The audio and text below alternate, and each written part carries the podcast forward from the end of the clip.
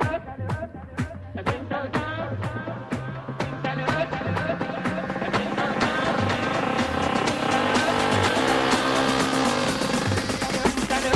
Bienvenidas, bienvenidos. Aquí estamos en FreeBet en Radio Marca. Arrancan 60 minutos aproximadamente de deporte puro y de apuestas, siempre recurriendo a los mejores profesionales, a esos que nos van a echar una mano de manera desinteresada para intentar engordar nuestro bank y ser más rentables en el mundo de las apuestas. En una semana más, ya con fútbol liguero, ya con Champions, ya con todos los escenarios sobre la mesa y con el gran clásico en el horizonte, ese Barcelona-Real Madrid que va a ser evidentemente gran protagonista del programa. Pero hay más cosas y las vamos a analizar y tocar, siempre de la mano de los amigos de Betfair, que como cada semana nos echan una mano aquí en Radio Marca, en FreeBet, para intentar darle un poquito más de conocimiento a nuestra gente, para, para intentar que todo el mundo sea un poquito más capaz y un poquito más rentable. Así que como cada semana agradecemos a Betfair que esté con nosotros, codo con codo, argumentando, analizando haciendo de este programa referencia en el mundo de las apuestas deportivas. Arrancamos ya con el fútbol, con el clásico. Esto es FreeBet,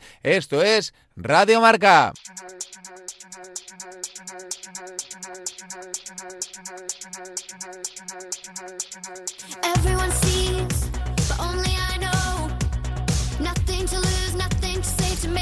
Arrancamos este FreeBet saludando a nuestro arroba Josema Bet, que ya está con nosotros. Hola Josema, ¿qué tal? Muy buenas.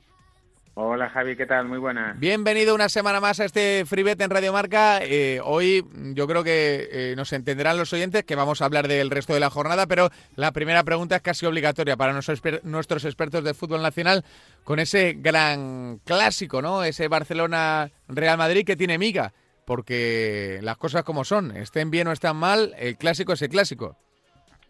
Sí, sí, además este año se da una curiosidad que es que el partido es eh, en este momento para el mercado, eh, digamos, 50-50 eh, totalmente. Es decir, paga exactamente lo mismo Barcelona con empate de devolución que Real Madrid con empate de devolución. Es difícil que, se dé el caso de que esté exactamente el partido 50-50, pero en este caso está así y mm, probablemente esté, esté bien puesto porque a mí me cuesta saber quién es el favorito en este momento, la verdad.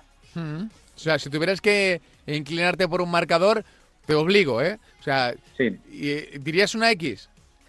Eh, hombre, es difícil. Eh, la, X al final es una ruleta, puede caer para, cualquier lado. Si tuviera que inclinarme por uno, diría Madrid.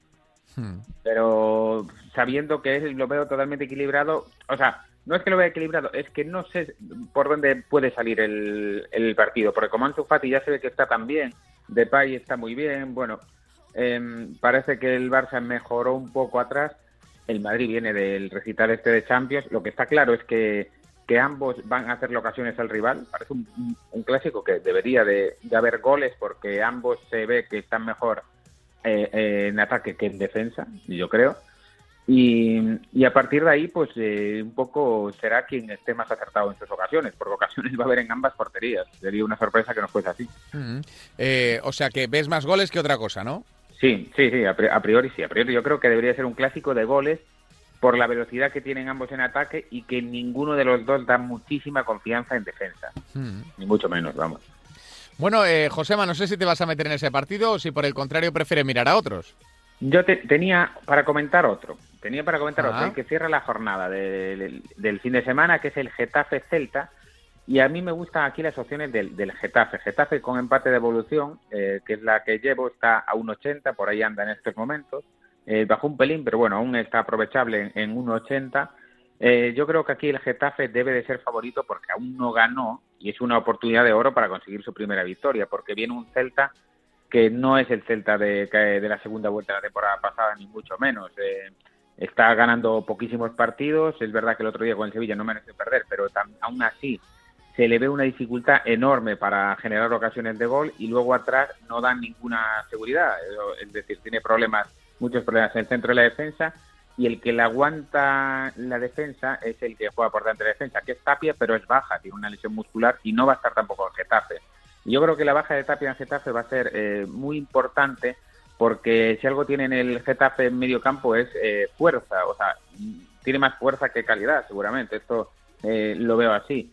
y Arambarri ya está recuperado al, al 100%. Eh, y bueno, pues eh, con Arambarri, Maximovic, eh, bueno, la necesidad sobre todo, yo es que eso lo valoro mucho, la gran necesidad eh, Sandro no empezó mal. Bueno, yo creo que es un, partido para que el Getafe, eh, una gran oportunidad para el Getafe gane su primer partido de la temporada, que aún no ganó. Sí, sí es eh, una situación complicada para el bueno de Quique Sánchez Flores. Nos quedamos con ese eh, DNB del Getafe ante el Celta de Vigo y para rematar este partido, Josema, qué mal está el Celta una vez más. Los inicios del Celta de Vigo de temporada tras temporada yo creo que, ya no son casualidad, ¿no? leí el otro día que que ya eh, este Coudet está en las cifras de, de Oscar el año pasado, cifras que le costaron el, cargo. Sí, sí, es curioso, el, sobre todo el tema entrenadores, eh, porque pasa mucho lo de que un año son muy buenos y al año que siguiente son muy malos. Por ejemplo, como comentábamos más veces, pasó con, con Anquela en el Alcorcón, que pasó de ser un fenómeno de, salvar al Alcorcón desahuciado a que, a, que se lo cargaran a las seis jornadas así de la temporada siguiente.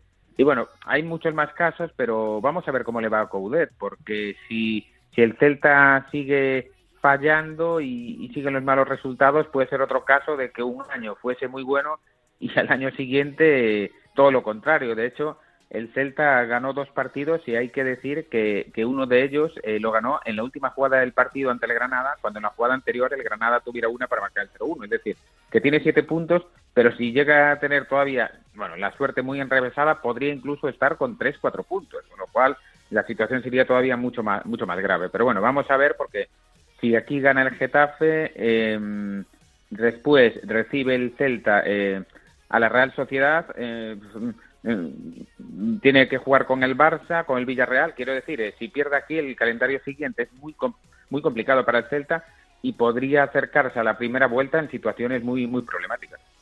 Pues eh, Josema, nos quedamos con tu recomendación, con tu pick y con tu visión del gran clásico de nuestro fútbol. Josema, un abrazo muy grande. Un abrazo para ti, Javi, para todos los oyentes. Un abrazo para arroba Josema Bet, que nos ha dejado esta recomendación futbolística con muchísimo valor.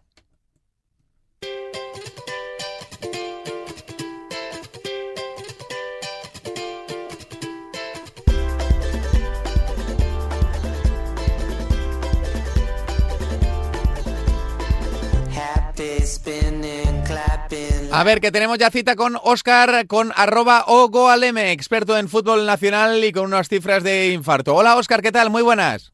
Hola Javi, muy buenas. Y bueno, antes de nada, antes de nada, gran clásico, ¿eh? Antes de meternos en el pique que nos, que nos querrás dejar, eh, ya te vamos conociendo un poco y sabemos que eres poco amigo de estos partidos porque son partidos muy igualados y más como nos decía antes Josema con, con el reparto de cuotas que han hecho las bookies, que están muy igualadas de cara a este gran, gran clásico. que ¿Cómo ves, Oscar?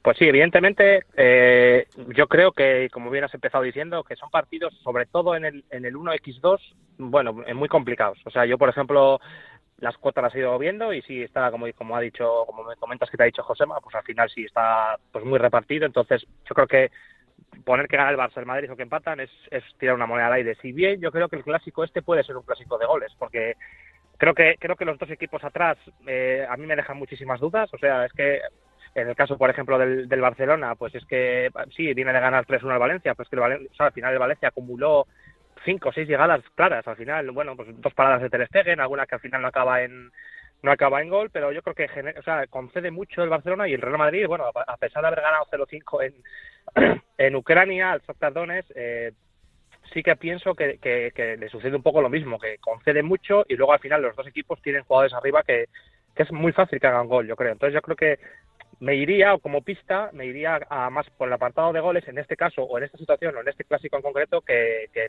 el 1x2, que eso sí que lo veo una, una lotería. Mm. Eh, el mercado de goles siempre es interesante, ¿no? Los principales son más complejos porque la seguridad que está transmitiendo la defensa del Barcelona y la del Real Madrid no es la mejor. Y en cambio tenemos a Vinicius Benzema en el Real Madrid, a Ansu Fati y a Memphis Depay junto al Kun Agüero y demás en el Barcelona. Atacantes hay para ver goles, ¿eh? Claro, por eso, por eso, bueno, pues por ahí va mi idea, ¿no? Que como digo, lo dejo un poco como pista. Yo he publicado algo relacionado con los goles y bueno, luego voy a dejar el pique en abierto, pero bueno, no, es este en concreto, pero bueno, es una pista que dejo, no pista, sino que creo que es una lectura que, que, en esta situación creo que se puede hacer, bueno, pues relativamente fácil, porque por lo que te digo, no, no, no me imagino un derby cerrado, porque al final un derby también eh, hay un gol en cualquier acción y además y más en esta situación que los dos te conceden cualquier acción de peligro, entonces un gol ya rompe el partido. Y, y, si bien no me mojaría por el 1x2, sí que creo que, puede ser más favorito el que haya goles a que no. Pero bueno, al final pues ya sabemos cómo, cómo va. Hmm. Eh, entonces, ¿el pick por dónde quieres llevarlo, Oscar? Bueno, voy a ir a, voy a ir en contra del, y que me perdonen, en contra del líder, en contra de la Real Sociedad, que, que bueno, la verdad que tiene muchísimo mérito lo que hacen. Eh, fíjate, ya van no sé si ocho o nueve jornadas o, diez, no sé cuántas van exactamente, y, y van líderes, juegan bien, juegan un fútbol además moderno, un fútbol alemán, digamos, de inglés, más, más, más que español, ¿no? Pues que les gusta presionar, les gusta bueno, pues correr hacia adelante, eh, no sé, me gusta mucho el equipo de la Real Sociedad, pero al final creo que, que bueno, pues que, y más con las bajas que tiene, el mejor futbolista que soy Arzabal no va a estar, visitan el Wanda Metropolitano, un Wanda Metropolitano ya con 80.000 o 90.000 aficionados los que entren, eh, el Atlético de Madrid en casa, pese a haber perdido con el Liverpool, es, empuja muchísimo, eh, a mí me da, me da seguridad, aunque es bien es cierto que este año está concediendo muchos goles, cosa que no, venía siendo así años atrás, pero bueno, yo creo que en esta situación todo lo que sea ir a favor del Atlético de Madrid en su campo y ante una Real con bajas, una Real que va a descansar dos días menos que el, que el Atlético, una Real que va a jugar con jugadores de filial, bueno, creo que es gran favorito el, el Atlético de Madrid. Entonces todo lo que sea, pues ir al uno simple, que está en torno a 1,75 o incluso el menos 0,75 por cuota mayor a 2, creo que tiene valor. Eh, está bien el Atlético de Madrid, ¿eh? a pesar de la derrota contra el Liverpool, vimos 75 eh, minutos notables ¿no? del equipo de Diego Pablo Simeone. A mí me gusta mucho, a mí el Atlético de Madrid me gusta mucho contra los equipos que, digamos, fuertes, contra el Barcelona también fue muy superior. Eh, en casa tiene momentos de, bueno, sobre todo creo que ha sido muy muy bueno para ellos el, buen momento que atraviesa Lemar, que es un jugador, bueno, que está siendo el Lemar por el que pagaron casi 80 millones o no sé cuánto fue, y está siendo un jugador desequilibrante ahí en esa zona de tres cuartos, me parece, bueno, y luego Joao Félix está en buen momento, eh, bueno, tiene muchísimas variantes ahí ofensivas, entonces yo creo que, que, en casa, en liga, en nuestra competición, otra cosa, bueno, porque te gana el Liverpool, también le echaron a un jugador rato, bueno, pero yo creo que en casa, en, en, España, la, en la competición doméstica, digamos, yo no creo que, que se le escapen muchos puntos. Hmm. Bueno, pues Oscar, nos quedamos con tu recomendación de ese gran clásico en el mercado de goles y también, lógicamente, de ese pick, de ese DNB que nos deja eh, Oscar, ese triunfo del Atlético de Madrid, en el que confía ante la Real Sociedad, el líder de la clasificación, el equipo de Imanol Alguacil, pero con un puño de bajas que pueden ser determinantes. Oscar, un abrazo muy grande, amigo, y gracias por estar con nosotros. Vale, gracias a vosotros, Javi. Un abrazo. Arroba Ogoaleme, una auténtica referencia en el mercado líquido, en el mercado de fútbol nacional, que siempre es complejo y que él domina como nadie.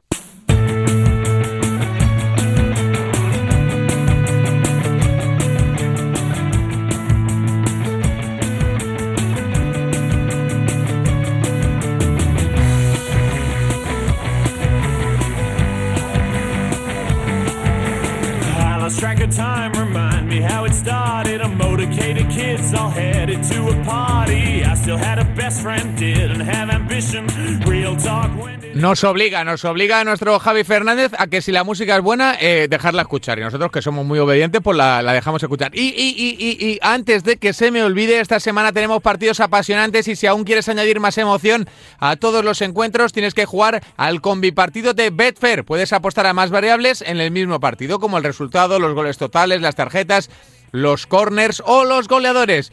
Tú estás al control. Agrega hasta 25 variables en una misma apuesta y por mayores cuotas. Betfair, crea tu suerte. Este es un mensaje solo para mayores de 18 años que juegan con responsabilidad. Como nuestro Samu Puello, que es mayor de edad y tiene mucha responsabilidad. Hola Samu, ¿qué tal? Muy buenas. Hola Javi, muy buenas, ¿cómo estás? No engaño cuando digo que eres muy responsable, ¿eh? Lo soy, lo soy. No para igual para todas las cosas, pero sí para la mayoría y sí para las apuestas, que es lo que nos acontece. En Eso es. He leído un par de tweets. Bueno, ya tendremos tiempo de, ahondar, porque el mundo de las apuestas, como, como, como es un mundo en constante evolución y crecimiento, he leído muchos tweets eh, que, con los que estoy muy a favor. Pero bueno, eso no podríamos enredarnos y gastar la hora aquí eh, eh, en este asunto y no es plan, y no es plan. Así que recomendamos a la gente, a nuestra audiencia, que se pase por arroba pensapuestas, que es la cuenta oficial de Pensador y que ahí están, yo creo que perfectamente aclaradas y yo creo que constatadas gran parte de las sensaciones que tiene el mundillo de, las apuestas. Pero, Samu Puello, arroba pensa apuestas, hay clásico, hay Barcelona-Real Madrid y es la pregunta que le estamos haciendo a todos los futboleros que se pasan por esta sintonía. ¿Cómo lo ves? ¿Qué piensas? ¿Qué sientes? Pues la verdad es que para mí es uno de los clásicos más difíciles de predecir de los últimos años. Y no precisamente por lo bien que llegan los dos equipos, sino todo lo contrario. No sabemos la versión que nos van a mostrar tanto Barcelona como Real Madrid.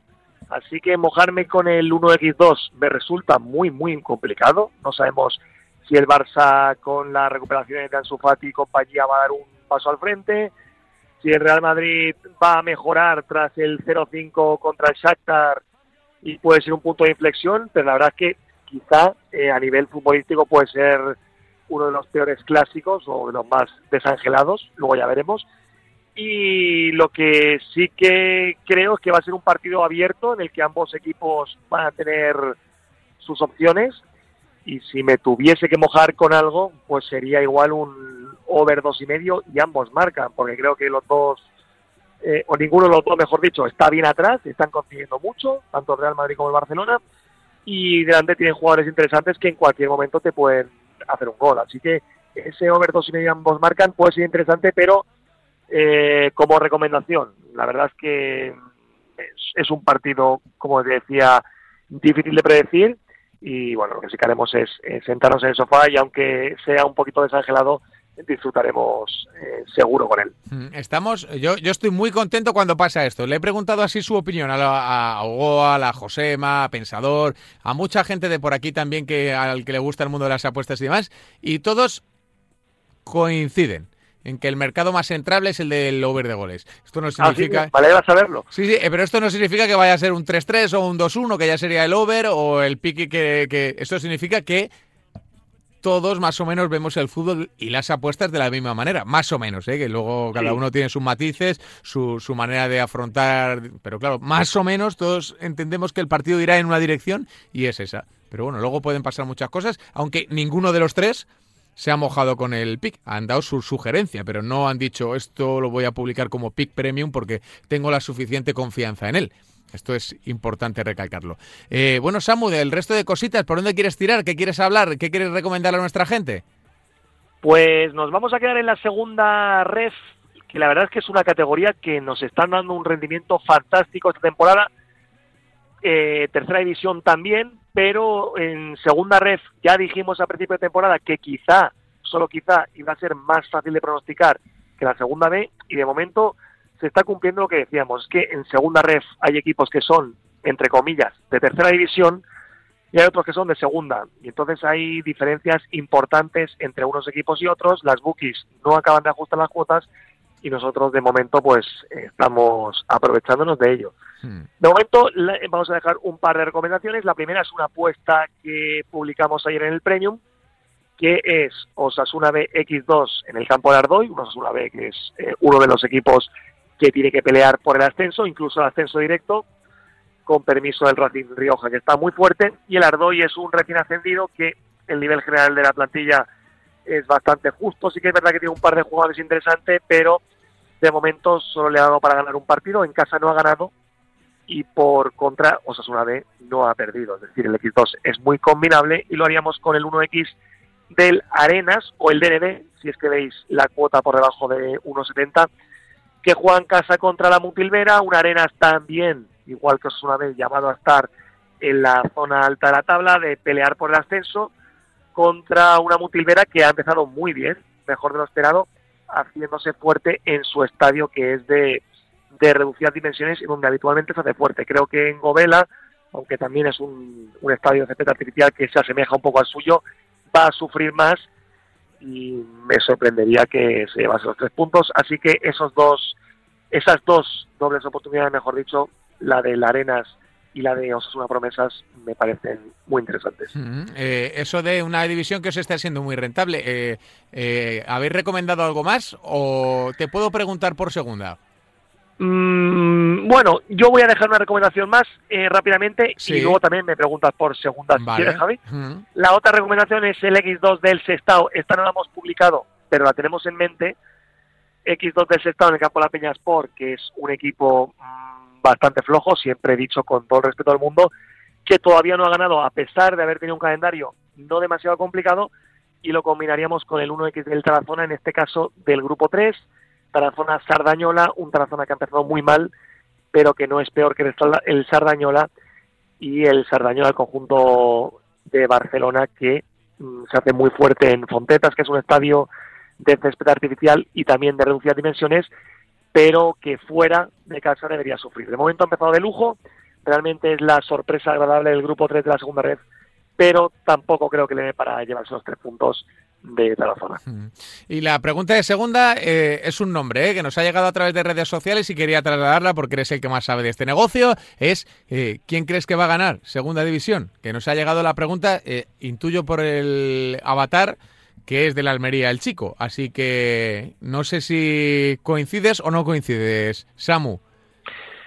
Pues segunda división ha sido una categoría habitualmente, o al menos en los últimos años, realmente difícil de pronosticar, pero si me tuviera que mojar con un equipo, y no porque me hayas dicho hace escasos segundos, sería con el Almería. La verdad es que aparte de todo el presupuesto, plantilla, jugadores y demás, que ya tenía el año pasado, eh, pienso que se están haciendo mejor las cosas, que es un equipo menos vulnerable que la temporada pasada, que se mostraba demasiado irregular, así que el candidato número uno quizá sería el Almería.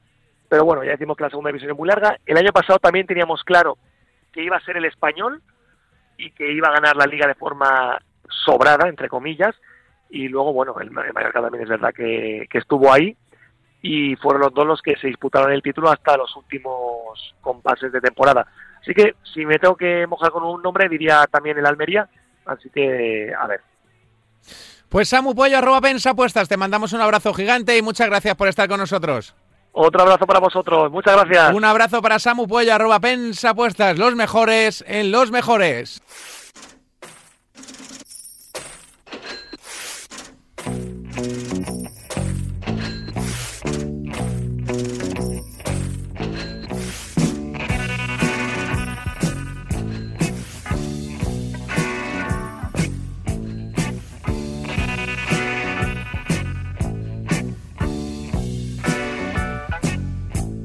Es el momento de, en esta sintonía, saludar a nuestro Jared de Oddseeker, una auténtica referencia en el mundo de las apuestas, en ese comparador ODD, Oddseeker, que siempre nos ayuda a ganar un poquito más apostando exactamente lo mismo, un comparador al que tenéis que recurrir inmediatamente. Hola Jared, ¿qué tal? Muy buenas. ¿Qué tal, Amaro? ¿Qué ganas tenía de volver a pasarme por aquí, de saludarte y de escucharte al otro lado de la línea telefónica? Pues claro que sí, además de charlar de fútbol y de apuestas que van de la mano casi siempre y sobre todo si hablamos de grandes mercados o de momentos importantes en la temporada como este que estamos viviendo, ¿verdad, Jared? Sí, de hecho hoy no solo de fútbol, ¿eh? porque hay cositas importantes al otro lado del charco que están empezando y que queríamos darle también su hueco en el programa de hoy, como no podía hmm. ser otra Como siempre, eh, nos trae tres cositas interesantes y curiosas el bueno de Yaret en el mundo de, las apuestas. Y el, primero que me pasabas, que me interesa mucho, como sabes que a mí me gusta la NBA, eh, es a ganador de la NBA, ¿no? Es un mercado que ya está funcionando, ¿no? Sí, sí, sí. Eh, bueno, ya sabes que en las dos últimas semanas, tres últimas semanas, cuando ya se ponía seria la, pretemporada, iba a arrancar todo esto, es un mercado que ya estaba por ahí echando humo y ya con el inicio hace escasas horas de, los primeros partidos de la temporada, vemos bastante movimiento en un mercado que, ya te digo, tiene un favorito mucho más claro que en años anteriores. Y bueno, es que los Brooklyn Nets con ese mercado de fichajes en el que no solo han conseguido mantener a sus grandes estrellas, también han, conseguido atraer a, otros que van a aportar muchísimo, tanto como para primera como para segunda unidad, está entre cuota 3.05, cuota máxima 3.50, que es ah, una cuota quizás bastante baja para hacer el principio de la temporada y todo toda la tela que queda por cortar. Pero bueno, de parece que las casas de apuestas eh, ni siquiera creen que puede influir en el factor Kyrie Irving, del que tanto se ha hablado en estos últimos días, que si va a jugar o no va a jugar eh, con la plantilla de los Nets esta temporada, porque ya te digo, muy por delante del resto de competidores por ahora. Eh, tiene pinta de, que va a ser una temporada muy larga, ¿eh? muy, muy larga. Pero bueno, oye, está bien, ¿eh? está bien que, la gente se vaya posicionando con uno de los mejores equipos. Por ejemplo, eh, Lakers, que hemos visto muchas veces arriba en estas cuotas sin razón, pues ahora mismo está abajo y, o está más abajo que, que grandes equipos por eso mismo, ¿no? Porque la gente sabe de baloncesto y sabe de, de, apuestas. Eh, luego, eh, hay dos curiosidades por ahí, eh, Jared, de las que querías hablar. yo les recomiendo a todo el mundo que se meta en Oddchecker porque el contenido, aparte de ser muy nutritivo y muy deportivo, ¿verdad, Jared? Hay cosas muy curiosas que te sirven un poco para, para, para conocer por dónde va el, deporte. Y una de ellas podría estar perfectamente relacionada con la llegada del nuevo jeque del Newcastle, ¿no? Sí, ha habido muchísimas apuestas en torno a cuáles van a ser los primeros grandes refuerzos del Newcastle no solamente en el terreno de juego, sino en el banquillo, que además hemos oído hace muy poquito que, Steve Bruce, al que ya parece que las horas estaban contadas, no solo por la llegada de este nuevo grupo, sino porque el equipo está en la situación en la que está en la tabla en este momento, eh, ya su historia en el Newcastle y por tanto uno de los mercados que ya estaban abiertos eh, de por sí va a tener más actividad en las próximas horas sobre todo porque había un par de viejos conocidos que se estaban posicionando bastante bien, como puede ser incluso José Mourinho, o sea, que tiene en vigor, pero sobre todo Zinedine Zidane, que ha sido el gran favorito eh, hasta hace poquitos días en el mercado de apuestas, no tanto en las cuotas como en la gente que ha estado apostando, parece que era un hombre que encajaba muchísimo por ese perfil más galáctico que otros de los que están con una cuota más probable de ocupar el banquillo de Champions Star y sí es cierto que lo hemos tenido en torno a una cuota 13 en el top 5 la mayor parte del tiempo. Ahora se ha desplomado un poco porque se le está eh, relacionando más con el Manchester United eh, en las últimas horas, más que con el Newcastle por toda la rumorología que ha habido. Pero eh, si tenemos que atender a, los porcentajes apuestos que te digo, que ha sido el gran favorito hasta hace muy poquito, el bueno de Zinedine Zidane, en las últimas horas sí es cierto que sobre todo hemos tenido a Paulo Fonseca como el gran candidato, ha bajado ya cuota 2.50, el, el portugués libre después de su estancia en la Roma, y si tenemos que echar un vistazo a las dos opciones más probables según las cuotas, muy cerquita, cuotas 5, están tanto Eddie Howe, el, el ex del Bournemouth, donde era una leyenda y que también está libre después de abandonar al equipo del sur de Inglaterra, o Lucien Fabre, el suizo, de nuevo, entrenador que está libre y por tanto es mucho más probable después de ser al Borussia Dortmund como digo, cuota 5 y opciones más probables que las que te decía, aunque sonaría muy bonito, ¿no? Ver a, a Zinedine Zidane, por ejemplo, de vuelta al ruedo y con una oferta suculenta como la que bien podría, por petrodólares, no va a ser eh, ofrecer el, nuevo grupo de Newcastle. Mm. Eh, también hay de nombres propios y fichajes, ¿no? Eh, me decías antes que, por ejemplo, uno de los jugadores del Real Madrid suena con fuerza para llegar a Inglaterra.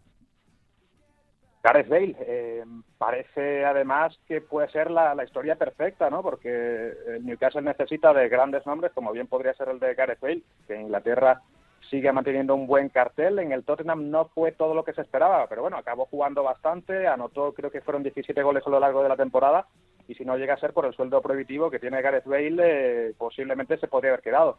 Eso no va a ser un problema para el Newcastle, puede ser que ambos se necesiten bastante y de hecho que su fichaje se formalice incluso en este mercado de invierno está una cuota 17 que no es demasiado eh, no deja demasiado claro cuál va a ser el futuro de Gareth Bale pero estamos hablando también de un jugador que acaba contrato meses después y, y por tanto puede ser una posibilidad que ahí queda. Sí es cierto que hay otras opciones que de momento eh, parecen más probables. El fichaje más probable ahora mismo sería el de James Tarkovsky, el, central del Burnley, eh, inglés, de ascendencia polaca, estaría cuota 4, puede encajar más con lo que necesita el equipo y con las opciones que puede tener a cortísimo plazo, pero incluso otro muy cerquita también desde la Liga Española, desde Barcelona y por motivos muy parecidos a los de Gareth Bale, Filipe Coutinho a cuota 7 únicamente. Con lo cual veremos porque movimiento va a haber eh, y quizás no quieran esperar los eh, árabes, los saudíes, al, mercado de verano del año que viene, sino a este mismo mercado invernal para tentar alguno de esos grandes nombres que podrían tener en el Newcastle su oportunidad de mantener caché y de seguir yendo al máximo nivel. Pues ya sabéis que si tenéis cualquier duda o consulta en Oddchecker vais a encontrar la respuesta perfecta, amén del mejor precio en vuestras inversiones. Jared, te mandamos un abrazo muy grande y gracias por compartir con nosotros estas curiosidades del mercado. Un abrazo.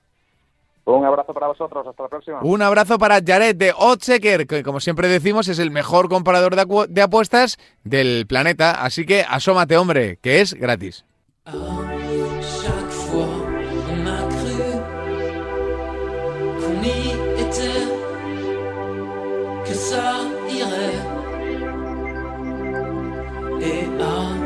chaque fois on a cru que tout serait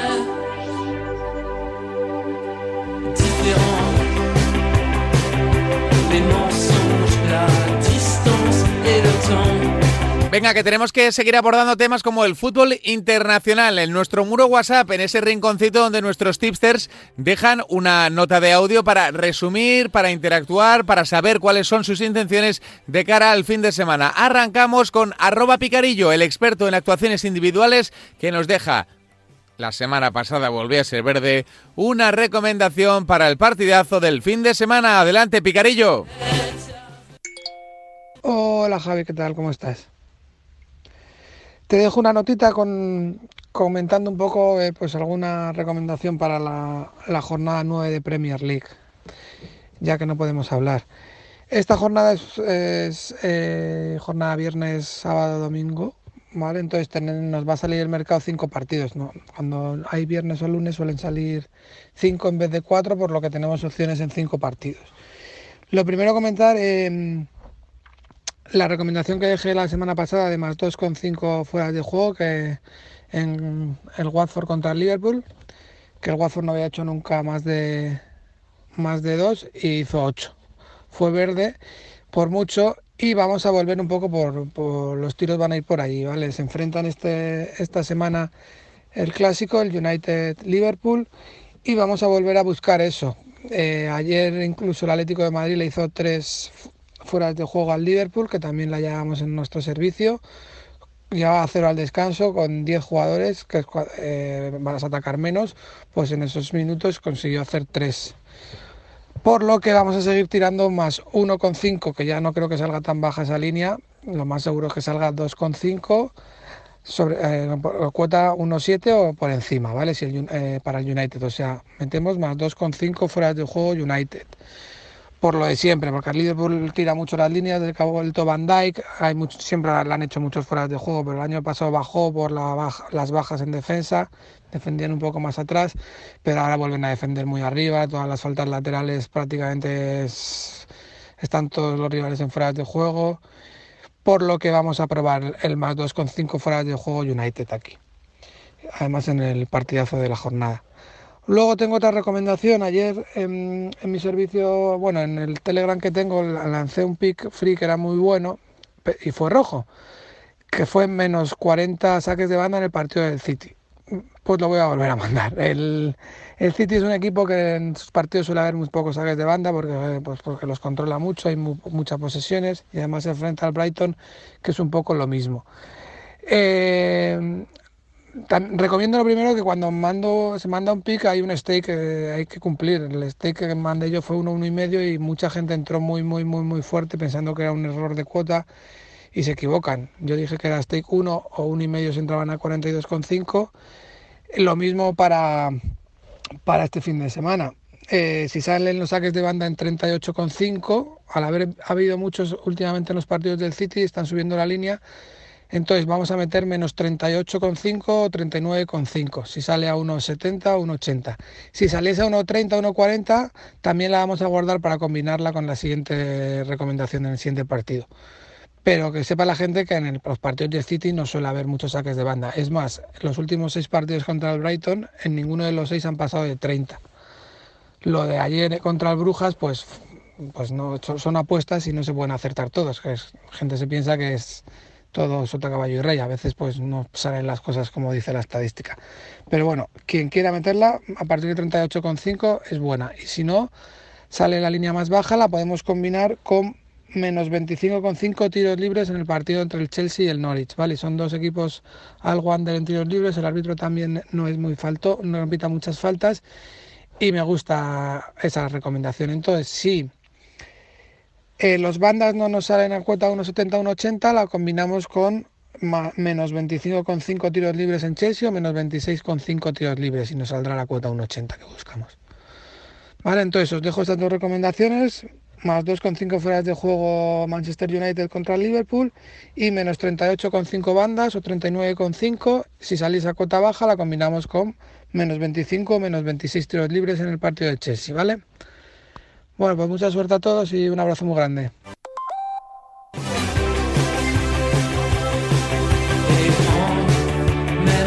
Gracias, Mito. Ahora es el turno de Rubén King, que es otro tipo experto en Premier, con argumentos sesudos, mercados principales y una visión clara de lo que sucederá en esta jornada Premier. Aquí está el pick de Rubén.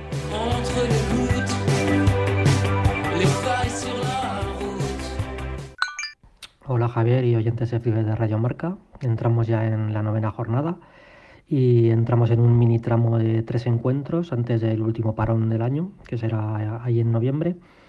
Y ya después la vorágine de partidos, donde los equipos van a jugar un mínimo de nueve partidos en unas aproximadamente seis semanas, algunos, algunos varios más, dependiendo de Europa y de las copas nacionales. Así que es momento de ir sumando, sobre todo para los equipos cuyos calendarios se les complica en diciembre o, lo van a pasar muy mal. Empieza la jornada directamente el viernes con un muy atractivo Arsenal Aston Villa y finaliza el domingo solapándose el clásico inglés entre United y Liverpool con el clásico entre el Barça y el Madrid. Para el sábado seis partidos, donde destaca sobre todo el, partido del Brighton contra el City, que es un partido para ver en qué punto de madurez se encuentra el equipo de Graham Potter y si es capaz de, de no solo contener al City, sino también de darle algún susto. Luego aparecen un par de partidos trampas, a mi juicio, como son el partido del Everton en Goodison ante el Watford y el del Southampton ante el Barley, donde a priori podemos pensar que deberían ser victorias locales relativamente fáciles, pero que tienen bastante más miga de lo que parece y, el propio mercado anda con la mosca detrás de la oreja.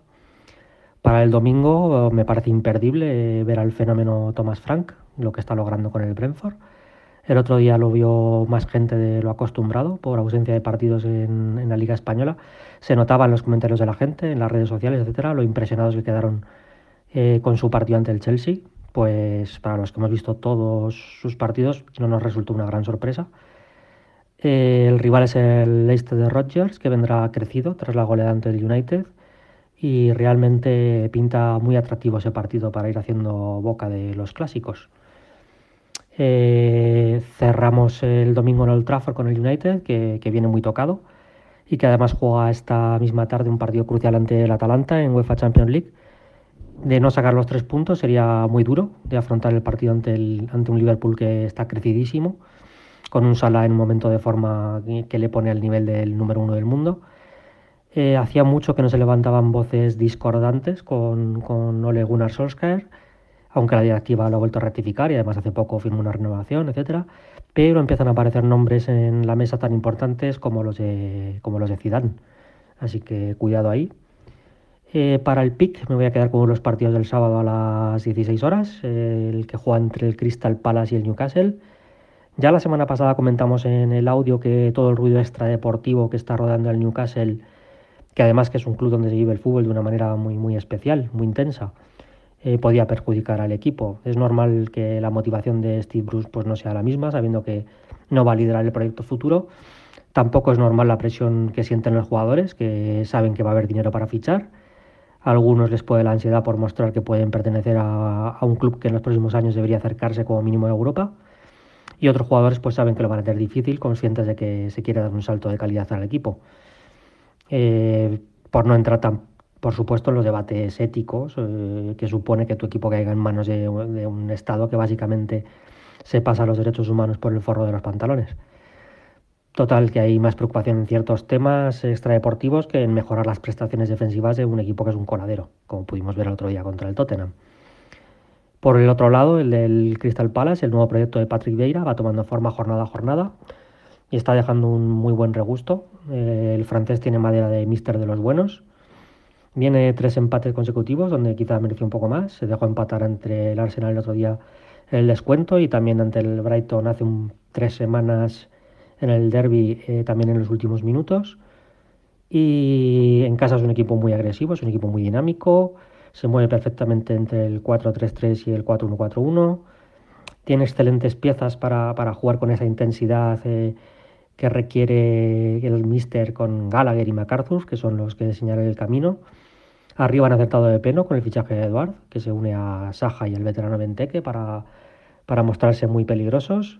Y sumar estos tres puntos les acercaría más a esa media tabla donde, donde se puede trabajar más a gusto, con más tranquilidad. Así que en definitiva, si subamos que el fútbol que, que practican ambos, la situación deportiva de un equipo que crece y de otro que se encuentra en un momento de incertidumbre total y el factor local, pues yo creo que sale una buena mezcla para irnos o bien con la victoria simple del Palace que está rozando el par, o incluso si somos algo más amarratigues, pues con el menos 0,25 siempre que no baje de 1,70. Así que nada, ahí os dejo ese pick y nada, desearos una buena semana y, y un fuerte abrazo. Y cerramos con una vuelta por Italia. Don Draper nos ha dejado esta recomendación. Don Draper, un experto en la Serie A, con equipazos, con jugadorazos, con una liga muy atractiva y con estas selecciones de nuestro amigo Don.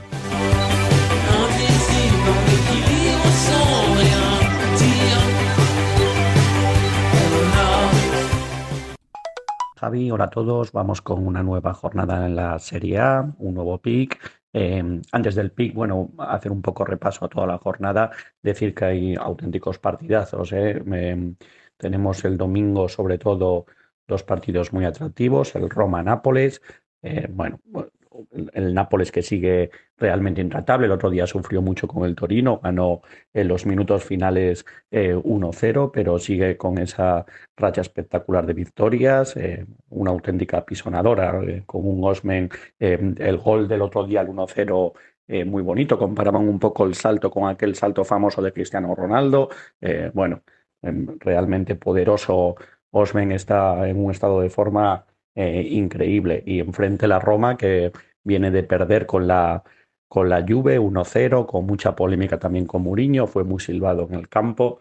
Eh, Mourinho, fiel un poco a su estilo, enseñó los tres dedos del triplete que ganó con el Inter, eh, más silbidos. Además, hubo un poco de polémica con el penalti eh, pitado para la Roma, que, que no dejó la ley de la ventaja y que acabó un gol, aunque bueno, dicen que también pudo hacer una mano. Bueno, un poco siempre de polémica arbitral, como, como siempre en Italia, pero un partido realmente eh, espectacular el que se nos viene encima. Hay que decir el de las nueve menos cuarto, eh, horario premium, el derby de Italia, eh, un Inter con, contra la Juventus, un Inter que viene de perder con la Lazio, también de una forma muy polémica, con con una jugada en la que el jugador del Inter Di Marco cae al suelo y, el Alacho no para en la pelota, luego cruce de declaraciones, acabó un gol, eso acabó en Tangana, al acabar el partido Handanovic con Sarri le dijo algo así como que porque eh, Sarri dijo que qué más podía hacer y Handanovic le dijo que podía haber hecho como Bielsa y encajarse el gol, bueno, eh, mucha polémica y un partido siempre Inter contra Juventus, pues dos de los equipos más poderosos de Italia, que los dos luchan por, por estar arriba. La Juve poco a poco va subiendo posiciones y el Inter también, evidentemente, quiere intentar revalidar el, el Scudetto. Entonces, eh, un partido que no puede tener más ingredientes para verlo, la verdad, eh, un auténtico partidazo. Y vamos con el pick que tenemos para esta jornada, el pick seleccionado, que es para el domingo a las 3 de la tarde, el Verona Lazio. Eh, un, partido em, eh, también muy interesante porque el Alacho eh, viene de ganar, se puso ya quinta y también es un equipo que, aunque Sarri insiste mucho que es en construcción y que esta temporada tendría que ser un poco de transición, la realidad es que todos los aficionados esperan que se parezca cada vez más a lo que fue su Nápoles y que jueguen cada vez mejor y, y que consigan alcanzar los puestos champions, algo realmente complicado porque hay mucha competencia, pero el Alacho va arrancando, el otro día la victoria le dará mucha moral porque al ser contra uno de los grandes, eh, que la verdad se está comportando bien porque tanto en su derby con la Roma como, como aquí con el Inter consiguió la victoria, eh, pues, pues hará que el grupo vaya eh, arriba moralmente. Y enfrente una un Verona que, que está jugando eh, la verdad, de forma muy interesante desde la llegada de Tudor. Son ya, creo que son cinco partidos y en todos con muchos goles. Eh, vemos por aquí un 3-2, 2-2, 3-3, 4-0, 3-2. bueno, pues partidos realmente interesantes con, con 14 goles a favor, 10 goles en contra desde que llegó Tudor, 24 goles en cinco partidos, o sea, casi una media de, cinco goles por partido. Eh, y, también un, equipo que propone, que defiende eh, con la defensa adelantada, pero que, que, busca tener la pelota en campo contrario, que busca mucho la, verticalidad. Eh, con algunos jugadores en estado de forma espectacular, como Caprari, que, que yo creo que es el, el, momento en el que mejor está de su carrera. Y, y intentarán eh, ganar y dar la mayor pelea posible, sobre todo en su campo. Eh, y enfrente ya decimos un Alacho que viene mejorando con muchas bajas en defensa. Eh, no estará Acerbi, que tiene que cumplir el partido, y tampoco estará Luis Felipe, que, que también fue sancionado con roja por una jugada un poco extraña en la que con la victoria del Alacho ante el Inter celebró el gol subiéndose encima de su ex compañero Correa ahora en el Inter y le sacaron la roja por ese gesto. Son amigos, no lo hizo de mala fe, pero, pero tendrá que cumplir esa acción. Entonces, con todos estos ingredientes de las bajas del Alacho, cómo están goleando de manos, vamos con los goles en el partido. Eh, la línea en 2.75, o sea, si, si anotan tres goles es medio verde, más de tres goles sería verde, menos eh, sería rojo. Em, y 2,75 en torno a 1,95 están en las casas de apuestas. Me parece que tiene valor, creo que los dos equipos proponen y tienen muchas eh, herramientas para conseguir goles y esperemos que sea un partido divertido, un buen horario, domingo a las 3, eh, hará a priori buen tiempo, que es un poco pronto para saberlo, pero esperemos que todo acompañe para que sea divertido el partido y sobre todo que haya goles y nos dé eh, un buen verde. Chao, chao.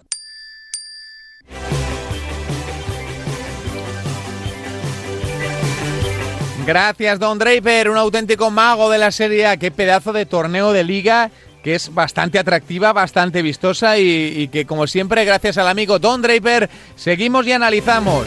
Y ahora que estamos hablando de fútbol internacional, tras la Champions League también regresa la Europa League. La tercera jornada tiene a dos representantes españoles el mejor partido se juega en Sevilla, en el Benito Villamarín. Acoge el jueves el Betis Bayer Leverkusen que es un auténtico partidazo y por el liderato. Ambos lideran el coliderato del grupo G y hablando de esto tenemos que recordarte que nuestros amigos de Betfair tienen cosas interesantes para nosotros porque el fútbol no para y la pasión está garantizada y con Betfair quieren que disfrutes al máximo de cada encuentro. Tienes que demostrar tus conocimientos. Si sabes quién va a ganar el partido y cómo hacerlo es el momento de darle más emoción a cada encuentro con el combi partido de Betfair, porque con el combi partido puedes combinar hasta 25 variables en una misma apuesta con mayores cuotas. A medida que añades selecciones, también aumenta el premio potencial. Y ese combi partido se puede aplicar perfectamente a este partido del que estamos hablando, al Betis, Bayer Leverkusen. Por ejemplo, mira, el que gane se va a colocar en lo más alto de ese duelo y van a ser los verde y blancos. Pues hombre, creemos que sí. Marcamos la victoria del Real Betis en el apartado de goleadores. Por ejemplo, en la referencia verde y blanca, William José, que es el delantero top. Vamos a añadir que marcará y también nos fijamos en el ambos marcan. Es que el Leverkusen tiene equipazo, pero vamos, lo mires por donde lo mires. Con bipartido 6 con 3 por euro apostado. Estábamos ahí detrás de un pick de la Real Sociedad, pero no nos ha salido. ¿eh? Eh, es eh, el líder de, la liga y no está teniendo suerte en Europa y, por eso quizás no nos hemos atrevido a mojarnos en, en pick con nuestros tipster, pero sí que lo hacemos con los amigos de Betfair porque los de Imanol no saben aún lo que es ganar y están a dos puntos de la cabeza, pero una victoria en Austria los situaría de lleno por la pelea por los cruces. Así que no tenemos duda de que van a ganar. Vamos con el triunfo Donostierra, lo marcamos en Betfair, también el goleador Isaac. Si antes era William José, ahora Isaac. Eh, ponemos que el sueco abre la lata, el primer gol del encuentro. Y luego para rizar un poquito más el rizo, aspiramos a cuotas mayores, iremos al último mercado que es de asistentes. Aquí apostamos porque Silva da una asistencia de gol a cuota, ojo, a cuota 16,5 por euro apostado. Pones 10 pavos, 165 te llevas. Y hemos hablado del gran clásico con nuestros expertos, con Josema, con el Pensador, con arroba Ogoaleme. El clásico ya está aquí, ¿eh? es el domingo, es el partido más seguido del mundo y sabemos todo lo que puede pasar en esta competición. Los blancos van por delante en la tabla, pero los culés juegan en casa y no nos mojamos. No nos mojamos ni con uno ni con otro. Así que vamos con el empate, que es algo que hablábamos con el propio Josema. Marcamos la X y en la misma línea seleccionamos empate también al descanso. Y por último, añadimos que habrá menos de 2,5 goles. No nos decantamos. Pero las tres selecciones son factibles y nos dan una increíble cuota de 6,6 por euro apostado.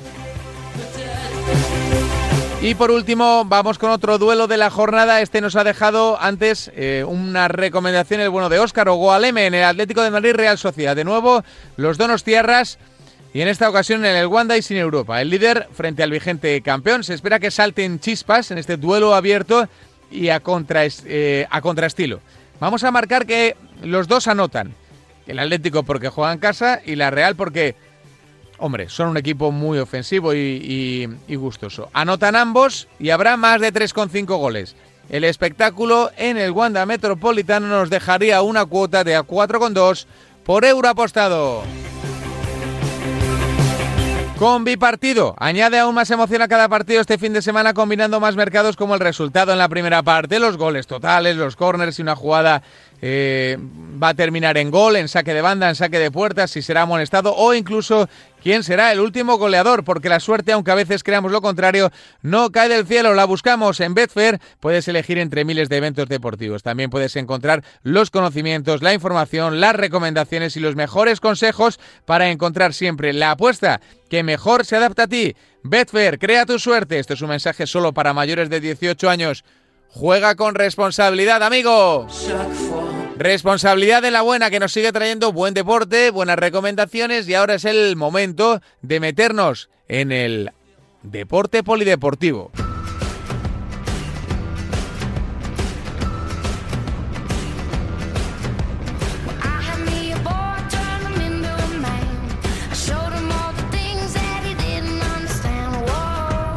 Venga, que nos toca hablar de tenis, coger el mundo de la raqueta que últimamente, bueno, pues está muy centrado en, lógicamente, los, los grandes partidos masculinos, pero también hemos tenido la irrupción de nuestra Paula Badosa, que se convirtió en la primera vencedora española en el cuadro femenino de Indian Wells. Está con nosotros Sergi, eh, la auténtica referencia en el mundo de las apuestas y raquetas en este país. Hola Sergi, ¿qué tal? Muy buenas. Hola, muy buenas, Javi. Y bueno, supongo que no eres tú especialista en el cuadro femenino, aunque sí que te gusta verlo, ya te lo hemos preguntado alguna vez, y lo de Badosa es, es historia de, del tenis porque no por inesperado, que todos esperábamos mucho de ella, pero, pero sorprendente desde luego la evolución en, en, un año, ¿no? Esto pasa mucho en el mundo del tenis, consigues encontrar el equilibrio mental y físico y, y te conviertes en referencia. Sí, por características técnicas, pues sabíamos que podía aspirar alguna vez a lograr un gran resultado por su trabajo, por cómo iba a por cómo iban entrenando, cómo iba progresando, pero lo impensable es que sucediera ahora en este momento y que lo hiciera con esta superioridad y con una final absolutamente emocionante y de estas que sean siempre recordadas. Hmm, la verdad es que sí, ¿eh? fue apasionante el, el desarrollo y el desenlace del, del, torneo. Oye, en el cuadro femenino eh, ha pasado eso, eh, Indian Wells, eh, un gran torneo con el desenlace favorable para Pablo Badosa. En el masculino, ¿qué? ¿En qué estás centrado esta semana, Sergi? En el tenis masculino ahora mismo estamos en una semana de impasse con dos citas ATP 250 muy menores en Moscú y en Amberes, en Bélgica y ahora mismo a estas alturas de la temporada la única duda es conocer los dos últimos tenistas que faltan que sellen su billete para las ATP Finals que este año se disputarán en Italia que como sabemos reúnen a los ocho mejores tenistas del año. Ya tenemos a seis tenistas clasificados y ahora llegamos en esta época del año con esta gira europea indoor que siempre la emoción es pues conocer quiénes serán los últimos los últimos participantes. Hmm, eh, ¿Cuántas plazas quedan? Dos has dicho, ¿no?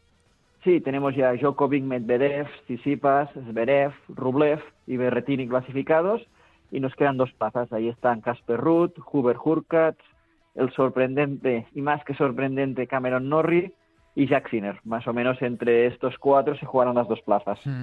Eh, estas semanas siempre para ti son especiales, ¿no? Porque con la información que manejas, con los datos que tienes, sumando, restando puntos, te puedes imaginar cuál va a ser el desarrollo y o sí, y la implicación, por decirlo de alguna manera, de los tenistas, ¿no? Para intentar alcanzar el objetivo. Sí, sobre todo en estas semanas de ATP 250 y la semana que viene ATP 500, pues podemos saber que hay tenistas pues que les puede interesar más sumar esa semana, rebajarse la que viene y luego pues jugárselo el todo por el todo en, el Masters de París. Este es el caso de Yannick Sinner. Es cierto que esta semana solo puede sumar 250 puntos, pero su cuadro es muy favorable y en cambio la semana que viene en Viena, que sí que puede sumar 500, tiene rivales pues de mucha entidad. Por lo tanto, lo más normal sería que se implicara aquí al máximo, que luego en Viena pues se rebajara y se jugara todo por el todo el acceso a las ATP Finals en París, que es donde se reparten mil puntos, y ahí sí que pues la diferencia de puntos es abismal. Eh, ¿Qué esperas en estas citas? Eh, al margen de, las dos plazas esas que están en juego y los puntos que tienen que, conseguir. Si te parece, arrancamos por, por lo de lo de Moscú, que hay, hay buen cartel en ese torneo. Sí, ahí tenemos los tenistas rusos comandando pues eh, las plazas de privilegio de cabezas de serie, sobre todo con Andrei Rublev, que ya está clasificado, pero que jugando en casa, buen seguro que su implicación será máxima y además viene de unas semanas un tanto negativas, por lo tanto necesita recuperar sensaciones.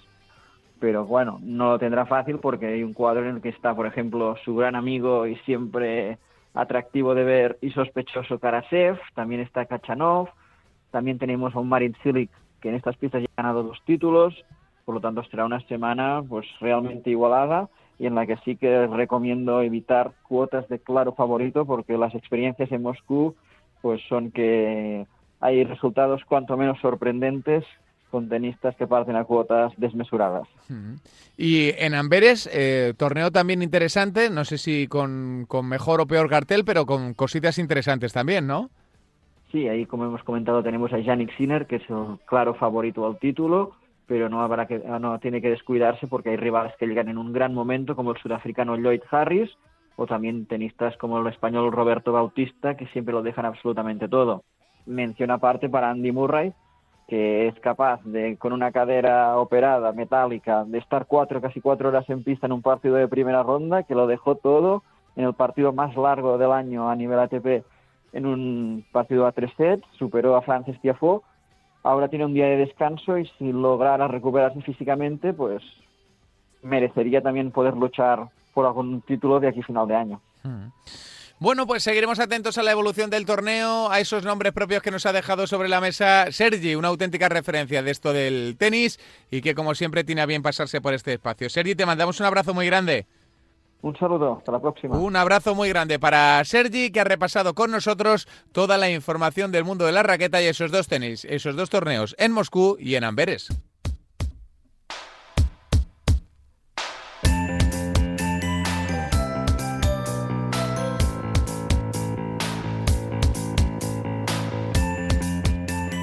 Es el momento del baloncesto, ese deporte que ya está en marcha en la NBA, en el deporte americano y en la Euroliga con eh, jornadas intensísimas y con partidazos. Está ya con nosotros Luis Bravenderbets. ¿Qué tal, Luis? Muy buenas.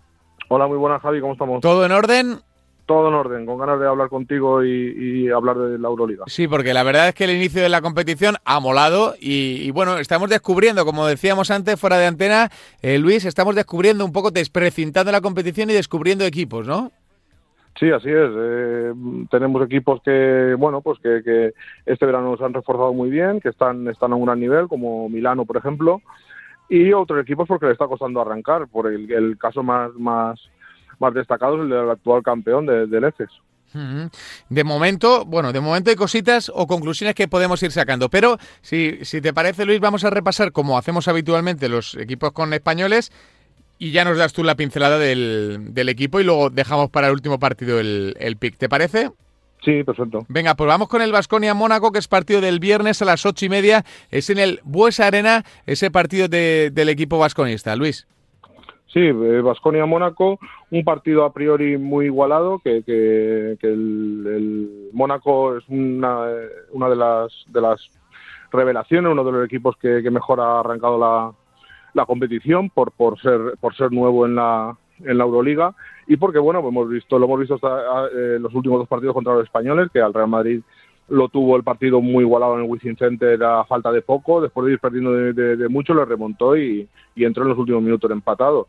Y al Barça que decir que, que, le llegó a forzar la prórroga. Entonces, bueno, pues, pues va a ser un partido creo que muy igualado y creo que el valor en este partido, claro que es favorito Vasconia, pero todo el valor está en, la cuota de, de, Mónaco, de la sorpresa que sería que, que ganase Mónaco en el, en el Bus Arena. Eh, sale como favorito Basconia eh, con una línea de 3,5 puntos eh, favorables al, equipo local. Ese partido es a las ocho y media. A las 9 después tenemos en el Palau el Barcelona Zenit de San Petersburgo. Luis. Sí, el, Barça contra el Zenit de, de Xavi Pascual. O, un equipo que, que, lo, se enfrentaron, estos equipos se enfrentaron en el, en el pasado playoff de, de la Euroliga y el Barça estuvo contra las cuerdas, contra, contra el Zenit.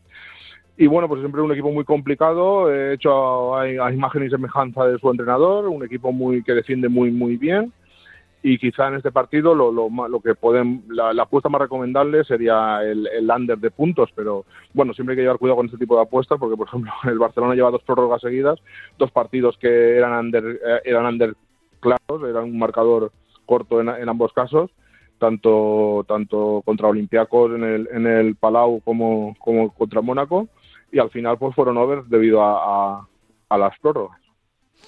La verdad es que eh, esos detalles en el baloncesto te marcan, ¿eh? Una canasta en el último segundo, como sucedió en el... Tuvo, creo que fue eh, Higgins, tiro para, para ganar en el, en, el, en el Palau, que hubiera sido un under de manual y, no lo hizo, fue al hierro, prórroga, se te va el under y ya eh, todo cambia, cuando en realidad la lectura era mucho más que correcta. Pero el baloncesto muchas veces te, te juega esas malas pasadas entre, entre comillas. Y el, el partido del jueves a las 9 de la noche es donde nos vas a dejar el pick, es el Real Madrid-Fenerbahce en el Wizzing, ¿no?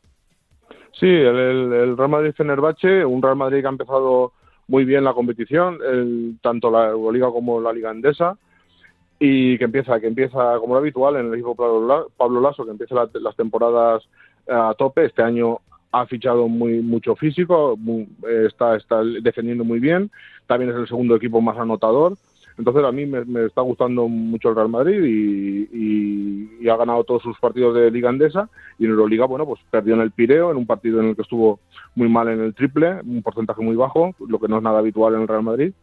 Y creo que, que el pick mm, mm, en este partido que más me gusta es que el Real Madrid gana tanto al descanso como al final pues, y también porque Fenerbahce, pues bueno, pues está dejando todavía no, no, no, no termina de acoplarse. La semana pasada sí que es verdad que, que, que ganó contundentemente al Unix, pero, pero todavía el Fenerbahce creo que, que físicamente eh, el Real Madrid está un escalón por encima y creo que puede ganar tanto el descanso como al final del partido. Mm, porque eh, me decías antes fuera de la antena que el Real Madrid es un equipo que sale bien, que compite bien en los primeros dos cuartos, que eso es importantísimo, ¿no? Que puede ser quizá el, el hándicap más importante de cara a seleccionar este pick, ¿no? Una mala entrada ahí en los primeros diez minutos te puede condicionar la, la selección, pero, pero no, no, no está pasando ni en el primero ni en el segundo cuarto, ¿no, Luis?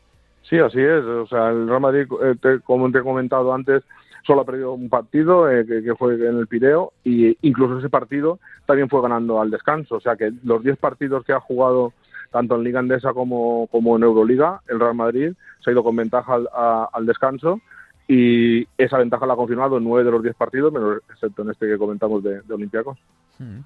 Bueno, pues eh, Luis, eh, lo vamos a dejar aquí. Nos quedamos con tus recomendaciones del mundo de la canasta, como siempre, acertadas e incisivas. Un abrazo muy grande, Luis, y nos escuchamos. Un abrazo, Javi. Un, pronto. un abrazo para Luis, para Braven de Bets, que nos ha dejado esta selección en torno al duelo del Real Madrid en el Wizzing Center y su visión del Basconia Mónaco y del Barcelona Zenit que se juegan el viernes.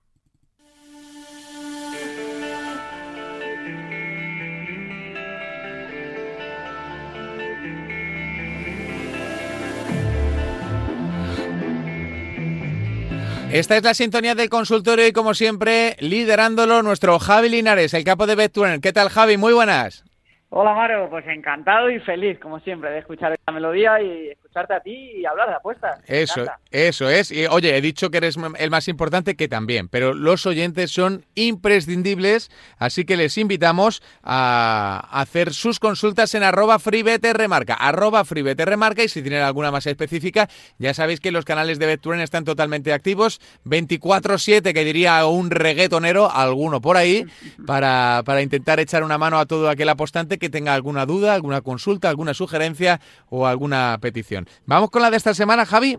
Venga, vamos con ello. Venga, eh, la primera pregunta es, ¿cuánto de azar hay en las apuestas deportivas? Uf, pues, pues mucho, realmente mucho, porque, porque el deporte pues es muy azaroso. Eh, al final, a largo plazo, este azar se reduce si hay un muy buen análisis, muy buen estudio, mucha información detrás, mucha paciencia, pero en un partido, pues, pues muchísimo azar, porque al final en deportes como el fútbol, en los que hay 22 jugadores, más un árbitro, más un público, más condiciones meteorológicas que nadie controla, y, problemas que puedan surgir horitas antes del partido y que hagan que todo se tuerce a favor o en contra de lo que nosotros hemos pronosticado, hay mucho azar. Ahora bien, ¿depende del azar ganar a largo plazo? No, eso sí que es importante tenerlo en cuenta. Con un buen modelo predictivo, con un buen trabajo detrás, con mucha paciencia y con mucha información y especializándonos en ligas que las casas de apuestas no dominen tanto, el azar a largo plazo se acaba reduciendo y eh, digamos que el, beneficio pues, pues, pues acaba, acaba saliendo, ¿no? Acaba venciendo a la parte del azar. Pero en un solo partido hay mucho azar y por eso siempre, siempre, siempre decimos que nunca hay que juzgar a un tipster por un partido o por un mes incluso, porque el azar puede hacer de las suyas y hacer que pronósticos que a priori eran muy buenos no salgan. Ahora bien, si un tipster lleva tres años sin ganar ni un duro, pues probablemente no, no, no, sea azar y sea que, ya no domina tanto sus ligas como las dominaba antaño, ¿no? Entonces, no hay que utilizarse, no hay que utilizar el azar ni para atacar ni para defenderse en algunos supuestos, ¿no? Asumirlo como parte del juego, pero, pero, pero saber hasta dónde es razonable que, influya. Claro, eso es, eh, el azar en su justa medida, ¿eh? el, azar, el azar como la sal, en su justa medida. Exactamente. Dice, la segunda cuestión, Javi Linares, en este consultorio, ¿entendéis al Estado promocionando sorteos suyos? ¿Hay alguna diferencia con las apuestas deportivas?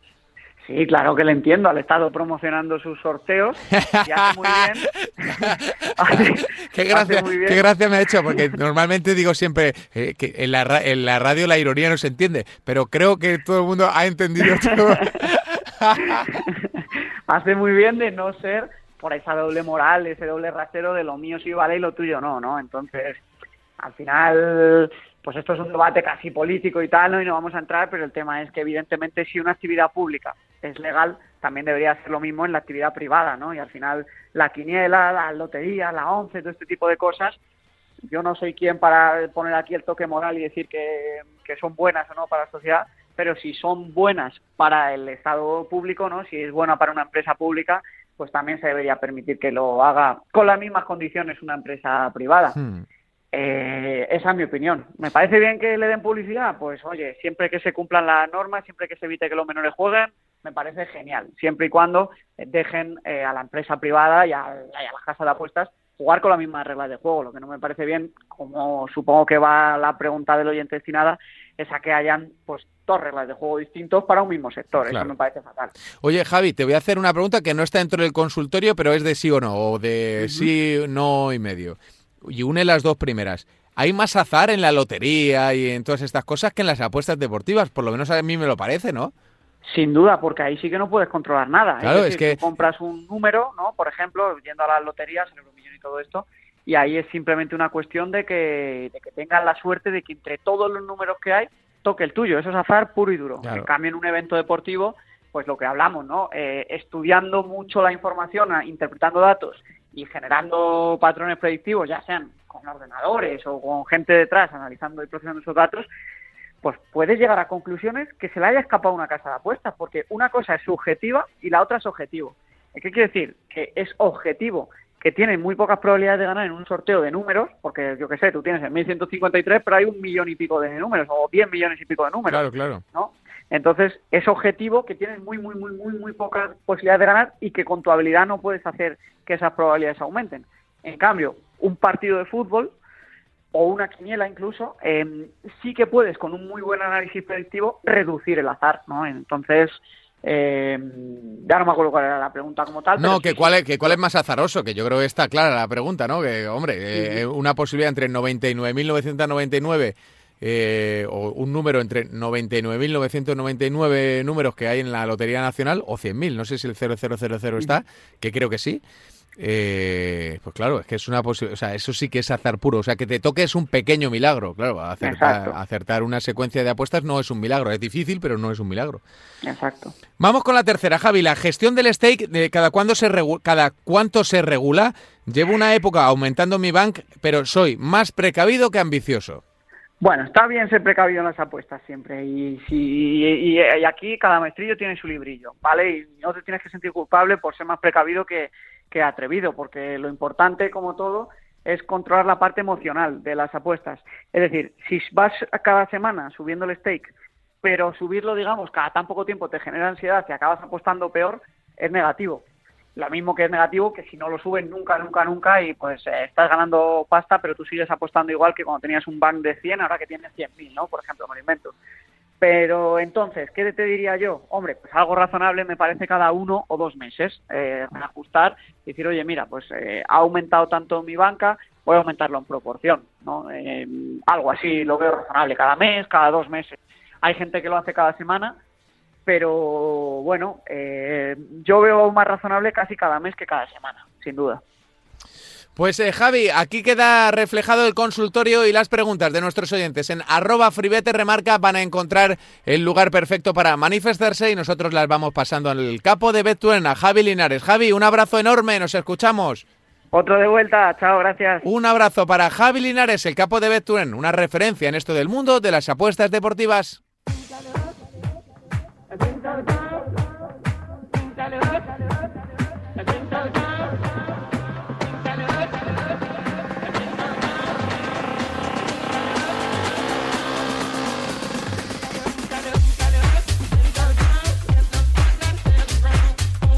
Recogemos una semana más a esta hora. Si estás escuchándonos en el podcast, en cualquiera de las aplicaciones disponibles, en redes sociales y demás, que sepas que para nosotros ha sido un auténtico placer tenerte ahí al otro lado, que es un gusto que cada siete días reclames este programa y interactúes con nosotros en arroba remarca, que es nuestra cuenta de Twitter para que nos envíes dudas, preguntas, consultas y demás. Solo si eres mayor de 18 años y juegas de manera responsable aquí con los mejores en FreeBet en Radio Marca y gracias entre otras personas que hacen posible este espacio a los amigos de Betfair y su combi partido que mola mucho, ¿eh? que normal que nos diga la gente, oye, ¿qué tal? Que no sé qué, 25 variables en una misma apuesta. Pues sí, efectivamente. Y son nuestros amigos de Betfair, que siempre dicen que crees tu suerte, pues eso.